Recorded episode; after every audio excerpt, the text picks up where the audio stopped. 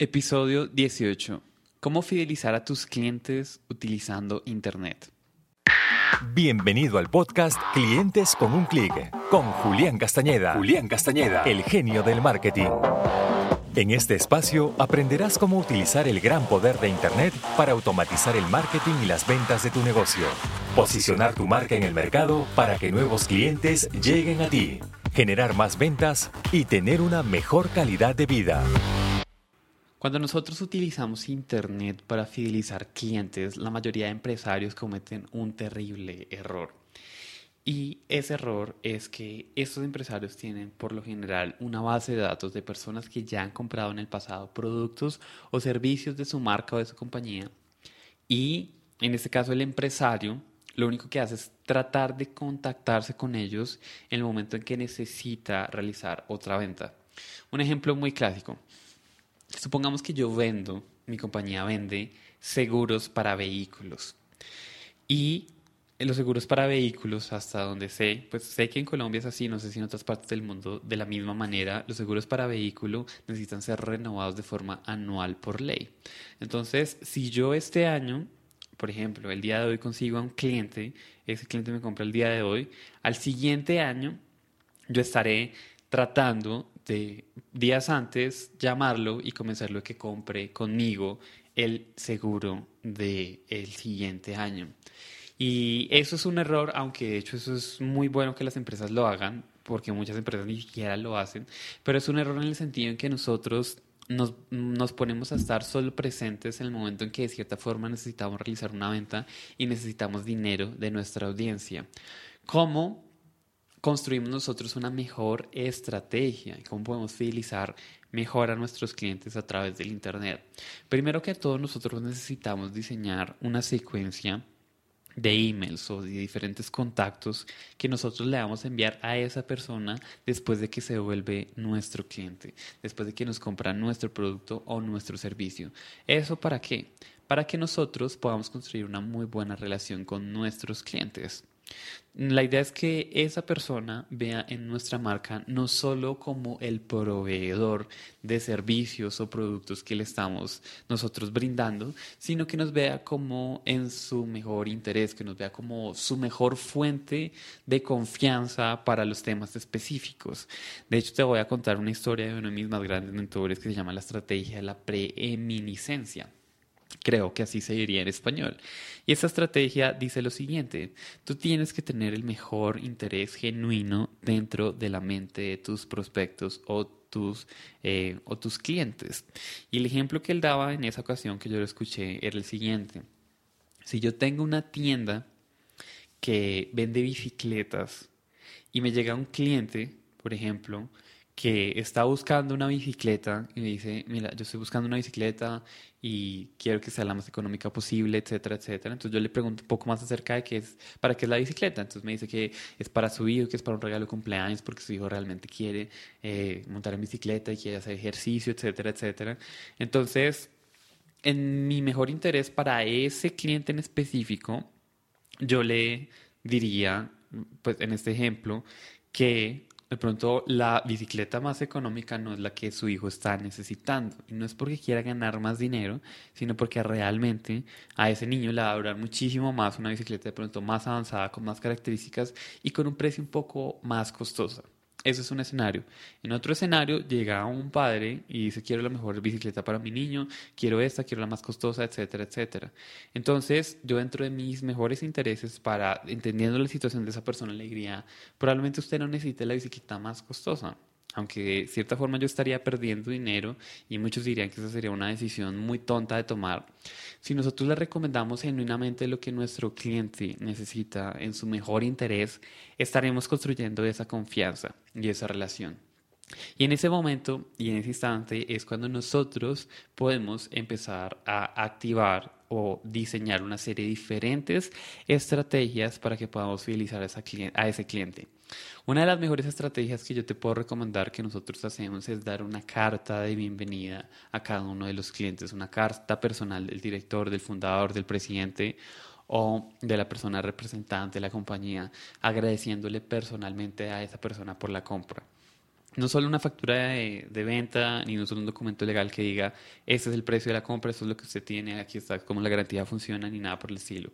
Nosotros implementamos en nuestro negocio y el de nuestros clientes para diferentes tipos de servicios y de productos que nos compran, un proceso que se ejecuta y se le envía una carta, ya sea en el email o ya sea en el, en el correo físico, en el correo postal, a la persona, en donde se le agradece por la confianza, se le agradece por eh, el haber tomado acción, por el haber comprado, y eso lo que genera desde un primer instante es una excelente primer reacción. Porque una cosa que sí tenemos que tener muy presentes es que el que ese cliente se vuelva un multicliente, es decir, que sea una persona que no solo compre una, sino múltiples veces, va a depender de la relación que nosotros construyamos y de la experiencia que esa persona viva contigo. En tu caso probablemente te ha pasado, a mí me ha pasado en algunas ocasiones que he comprado un producto, un servicio, una compañía y no he tenido una buena experiencia y después vuelvo a necesitar un producto, un servicio similar y estoy seguro que con esa compañía no va a ser. De pronto no sé con cuál sí, pero sé que con esa no va a ser. Es más, yo le recomiendo a mis amigos, a mis familiares que no ni se les ocurra ir a ese sitio. Entonces, muchas veces nosotros no tenemos un servicio malo ni una experiencia mala, pero por otro lado sí podemos construir una extraordinaria experiencia para que esos clientes nos recomienden en el futuro en la mayor cantidad y calidad posible. Entonces, básicamente eso es una de las primeras estrategias y eso es lo que tiene que ver con la construcción de la relación que tú tienes que tener con tus clientes, es decir, con las personas que ya te están dando dinero a cambio de tu producto o a cambio de tu servicio. Ahora, hay otro aspecto muy importante a tener en cuenta y esto ya es más estrategia de negocios y es lo que nosotros llamamos el valor por cliente. El valor por cliente, de hecho, el valor de por vida por cliente o el lifetime customer value, lo que significa es que tanto valor, en este caso, que tanto valor financiero nos representa un cliente en el largo plazo. Y esa es una pregunta muy importante porque existen diferentes valores que el cliente nos otorga. Está el valor del cliente inmediato, es decir, cuál es la transacción inmediata que se genera. Está el valor en el corto plazo, de aquí a unos cuantos meses, cuánto dinero esa persona ha invertido en mi compañía. Y está el valor a largo plazo, cuánto dinero me ha generado esa persona a través de todas las transacciones que yo proactivamente estoy buscando, ya que hizo la primera. Entonces, eso quiere decir lo siguiente, si nosotros logramos, por ejemplo, si tenemos un restaurante que una persona venga una vez, que tenga una excelente experiencia y que vuelva otra vez y que vuelva otra vez, si, por ejemplo, el, el plato promedio o la, la mesa promedio tiene un valor de 50 dólares y nosotros diríamos cada cliente para mí vale 50 dólares, en realidad en el largo plazo si nosotros tenemos esos procesos implementados, ese valor se va a incrementar, porque si viene la otra semana y la otra semana y así sucesivamente, ese valor perfectamente puede estar por arriba de los miles de dólares. Entonces, eso es supremamente interesante que lo tengamos en cuenta y es que entendamos que nuestro cliente en realidad tiene un valor muchísimo mayor al de la primera transacción que nos está dejando, porque en el futuro puede llegar a no solo él mismo o ella misma comprar una y otra vez, sino que nos puede referir a, sus, a su grupo social cercano y esa es una de las estrategias más sencillas y más fáciles de implementar para que nuevos clientes lleguen a tu negocio. Ahora, cuando pensamos en el valor por cliente, naturalmente la pregunta es cómo logro que ese valor por cliente sea mucho mayor. Y hay una técnica que tú puedes implementar a partir de hoy mismo que te va a permitir a ti aumentar el valor inmediato que te genera un cliente dentro de tu, dentro de tu organización o dentro de tu empresa. Y, ese, y esa estrategia es la que tú normalmente estás viendo en McDonald's. Si tú vas, por ejemplo, a McDonald's, o a algún sitio de comidas rápidas y tú pides el típico caso, una hamburguesa, ellos usualmente te van a hacer una pregunta después de que tú la ordenes. Te preguntan, ¿quieres papas fritas? ¿Quieres gaseosa? ¿Quieres un montón de cosas? ¿Y eso qué es lo que hace? Lo que hace es que la transacción que tú estás teniendo con ellos sea más grande, sea de un valor mayor. Y nosotros necesitamos pensar de qué forma podemos implementar un proceso de upsell este proceso que te acabo de explicar, de cómo estas compañías hacen una oferta adicional para que ese valor, esa transacción sea muchísimo más grande, se llama un upsell. Entonces, la pregunta que tú necesitas responder es cómo tú le puedes ofrecer algo complementario a la persona en el momento en que realiza la transacción para que ese valor inmediato sea muchísimo mayor. Y eso depende de muchas cosas de las que tú hagas, depende de la naturaleza de tu producto o de la naturaleza de tu servicio. Sin embargo, tú necesitas analizar qué es lo que tú en ese mismo instante cuando la persona está comprando le puedes tú ofrecer para que llegue a invertir más dinero en tu negocio. Otro ejemplo clásico es cuando tú vas a un hipermercado, a un supermercado o a un mall te das cuenta que cerca de las cajas registradoras donde tú vas a realizar el pago, hay un montón de góndolas o de vitrinas con diferentes productos que son muy sencillos de comprar. Entonces ahí tienes un montón de, por ejemplo, las pilas, tienes dulces, tienes caramelos, tienes, en fin, un montón de cosas que simplemente es muy sencillo de tomar. Y si, por ejemplo, yo iba a invertir 20 dólares, ahora no estoy invirtiendo 20 dólares, sino 21 dólares.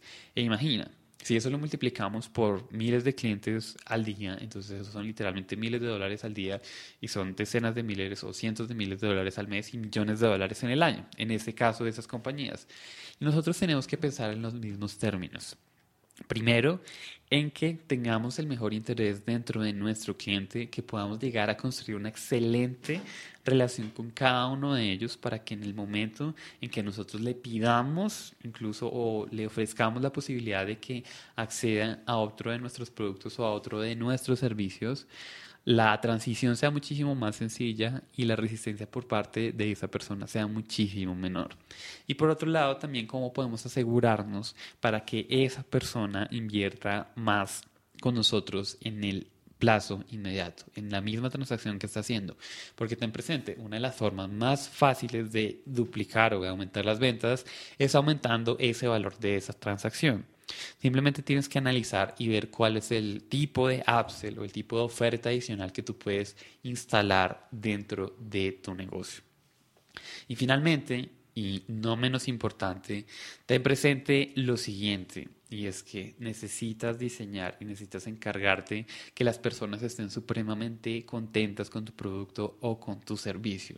Y muchas veces no tiene que ver tanto con el producto o servicio en sí, sino con la experiencia que las personas tienen a través de ti. De pronto, si el producto es excelente, supongamos que el producto de una compañía es excelente, pero el servicio al cliente no es muy bueno, de pronto se le demora mucho en responder, o de pronto la persona que la atiende por correo o por teléfono fue grosera, eso puede dañar una relación. Y el producto no es el problema. Fíjate que el, el problema en este caso es la experiencia. Entonces, esos pequeños detalles al igual que en las relaciones de pareja, en las relaciones de pronto de conquista también, esos pequeños detalles son los que marcan la diferencia entre una relación mediocre, entre una buena relación o entre una extraordinaria relación. Y tu misión necesita ser el tener una extraordinaria relación con cada uno de tus clientes. Y es más, lo podemos llevar más abajo si habláramos en términos de una pirámide. También necesitas tener una excelente y una extraordinaria relación con cada uno de tus prospectos. Y esto ha sido todo por hoy. Para más episodios, regalos y herramientas para acelerar el crecimiento de tu negocio a través de Internet, visita www.organizacionmundialdelexito.com/podcast.